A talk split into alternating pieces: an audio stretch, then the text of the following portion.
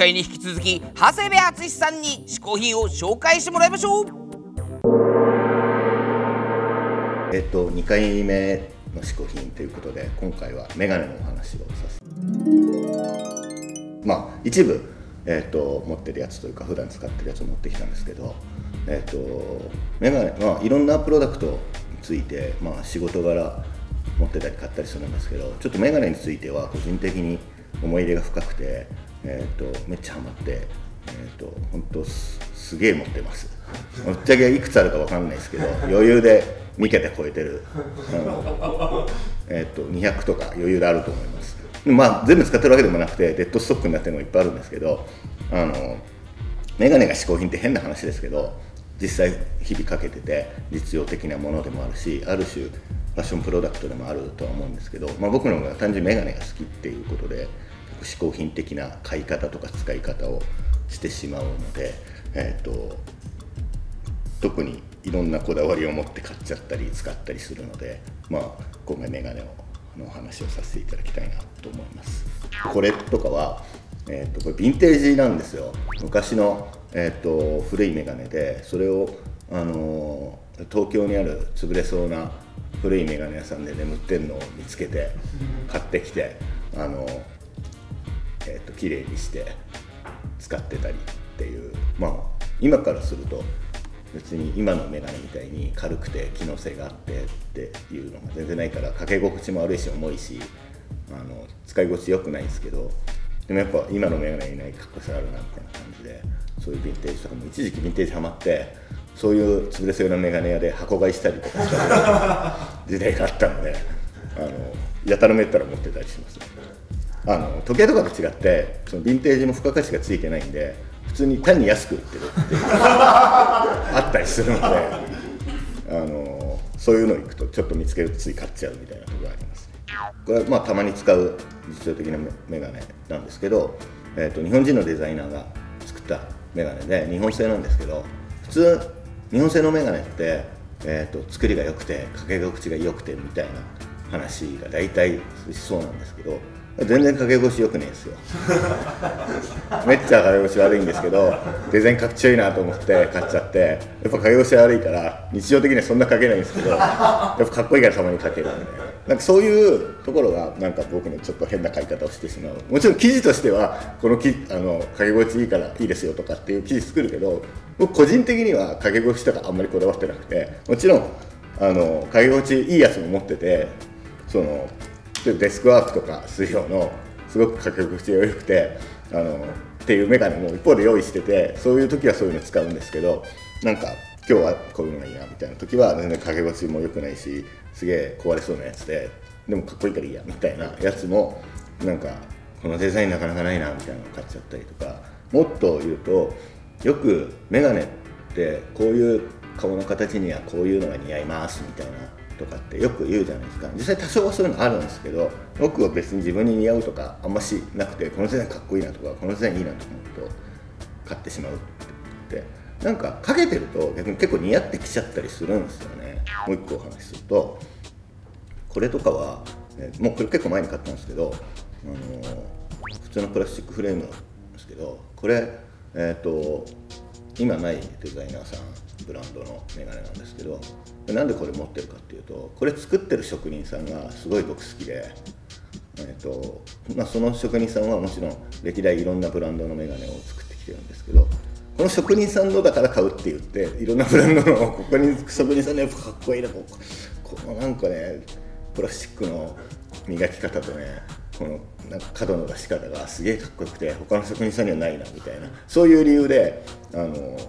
買ってたりするんで多分そういう買い方する人あんまりいないと思うんですけどなんかそういうところが僕は嗜好品としてメガネ楽しんでますっていうところだったりします。長谷部敦編集長2つ目の嗜好品はメガネでした。続いて小宮山雄飛がおすすめの本を紹介する新小宮山書店のコーナ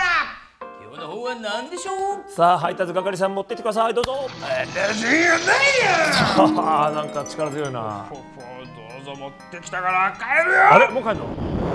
親父の遺言っていい本なんですよ。そうですか。帰ってきた帰ってきた。ほら ほら。あの配達係もほら親父さんと結構さなんかこういろいろあるじゃないですか、泣ける泣けるよ。ね？遺言じゃんしかも。そうそうそうですまだあ亡くなってますかね。大変な話だ。配達係さんの親父はいると思いますけど。だけあや！さあというわけでですね、こちら親父の遺言遺言ですけどもこれ碇谷光一さんあまさか。あの碇谷長介さんの息子さんが書いてるんですね。ほうほうであのほうほう。碇谷長介さんが出している自伝もあるんですけども、これはあの息子さんがまあ書いている本ででドリフの話ももちろん入ってるんですけどもうちょっとその、まあ、碇谷家の内情というかね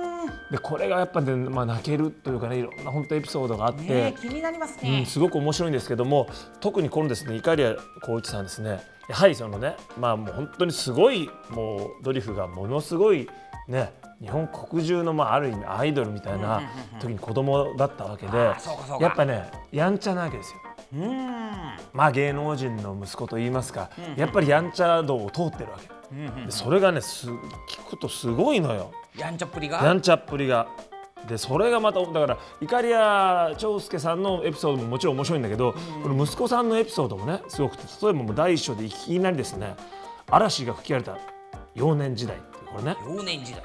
ビール瓶事件。親父の最初の記憶は私が3歳の時から始まってきた、バカ野郎！そんなどれ怒鳴り声とともにげんこつが飛んできて壁まで吹っ飛んだ、その勢いで壁に顔面をぶつけ壁には鼻血がべっとりついた、親父は平手ではなく拳で殴っていた、わずか3歳の息子を相手に手加減抜きで怒りをぶつけたのだと。これどんなことでこの怒り屋さんね？何したんだろうね。どんだけ怒るんだろうね、もう思ったらですね、えー11階にの、まあ、マンションに住んでたらしいんですけどこの11階のですねエレベーターの出入り口の右脇にですね、えービール瓶が並んでいた、このですねなんとエレベーターほらちょうどベランダのような作りになっていてね落下防止の棚が離れこう地上の通路が見下ろせるようになっているほうほうほうありますね。この悪ガキだった私はですね下を歩いてる人にビール瓶を落として当ててみよう。ちょっと待って。ちょっと待ってくれ。じゅ11階ですよ、11階から、えー悪ガキだった私は下を歩いてる人にビール瓶を落として当ててみようと思いついた、ね、誰かに恨みを抱いていたというわけではない。ビー玉遊びをする感覚でビール瓶を標的に下を歩いてる人を選んだのダメだよ。だダメでしょこれ23本こうやってバンバン落とす、で子供だからですねやっぱタイミングが合わない当てようとしたんだけど こうやっぱりこう歩いていく人とこの落ちる速度とかを計算できないから真下にいる時にこう落としちゃう、当然こう結局当たらないでおそらくですねちょうど下の方でビルバシャーンと後ろの方でね、割れるわけじゃないですか。で歩いてる人のすぐ後ろで音を立てて割れた何が起こったのかと驚き慌てている様子が面白かったっておいおいおいおい。でビール瓶を23本ほど落として遊んだと思う身の危険を感じた通行人が110番したようだったって、えーそしたらですねなんとですね機動隊がやってきちゃったこの当時ちょうどですね浅間山荘事件の頃でですねこの火炎瓶がいわゆるねあってだからもう本当にこれ上からビール瓶が落っこってくるのでびっくりして機動隊が来た、しかもそしたらですねその時になんと碇谷長介さんはですね徹夜明けで家に寝てたんだそれは突然機動隊がやってきてね過激派みたいのがこの碇谷さんの中で犯人がですね家に忍び込んでるじゃないかってやってきたわけで親父がですね突然その機動隊が入り込んできたものだから驚いて一体何が起こったんだと押し問答になってじ事情を聞くとどうやら光一のいたずらが原因らしいと判明したってでバカ野郎ってさっきのくだりで結局殴ったとね。ああ。すごいことになってるわけですよ。ここまで聞けば納得ですな納得でしょ、さらに次はですね機動隊の次はまた今度ですね今度お風呂をね火をまあつけっぱなしにしてですね、このすごいことになっちゃいましてですね、えー今度はですね、えー消防車が飛んできたと。これ今度もですね、イカリア朝鮮が、まあ、留守の時に今度子供でね、こうお風呂をこう炊きっぱなしにしてですね、ガスみたいな、あの火事みたいになっちゃった。で、イカリア朝鮮が帰ってきてですね、玄関のドドアを開けた途端に何か匂うと。鼻をクンクンさせて匂いの元をたどり、応接間に行くとさらに匂いが強くなった。応接間の奥は風呂場だ。もしやと思いながら風呂場のドアを開けたら消防士が登場するサスペンス映画バックドラフトのように炎と煙が襲ってきたのよ。おいおい火事になるぞというですね叫び声でみんなで驚いて目を覚ました。んで、えーこれでまた平手打ちで怒られたもうこれねやっぱこれすごいでしょ。さすがイカリア長介さんのやんちゃだね。やんちゃなんですよ。そして今度はですねこの欲しいものがあってですね、えーこの親のですねあの財布からですね、あえー親のお金を置いてあるところから1万円を盗んでね買いに行ったんだって。雑貨屋さんにですね、このですねトミカのミニカーが欲しいって書いてあるんだよで1万円をこうねと盗んで持ってったらこの雑貨屋のおばちゃんがね、このですねこうちゃんなんでこんなお金持ってるの？やっぱ1万円持ってきたからね、だからこれはこうちゃんには使えないからお家に帰ってお母さんにちゃんと返しなさい。これこれもだからまあ昔のいいねね起点が古き良き時代ですよ。そういうことね。ショックだ。このこうちゃんですね。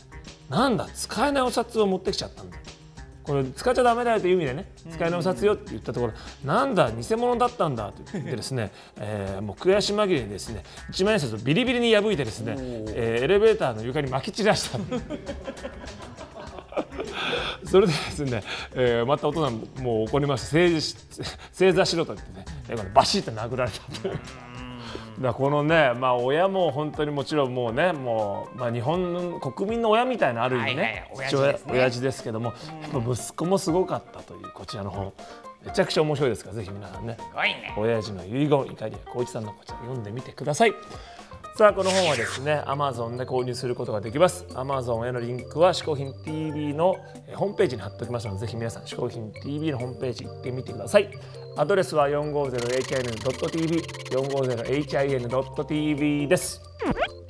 番組の感想などは SNS にどんどん書き込んでくださいね。小宮山雄飛の新小宮山書店のコーナーでした今回嗜好品を紹介してくれた長谷部敦さんの情報はこちら。